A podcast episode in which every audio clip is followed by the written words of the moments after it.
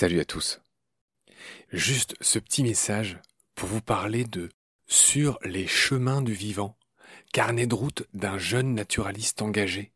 C'est le titre du nouveau livre de Victor Noël, qui vient de sortir chez Delachaux et Niestlé. Victor, vous savez, c'est cet ado de 17 ans, avec ses petites lunettes et ses longs cheveux.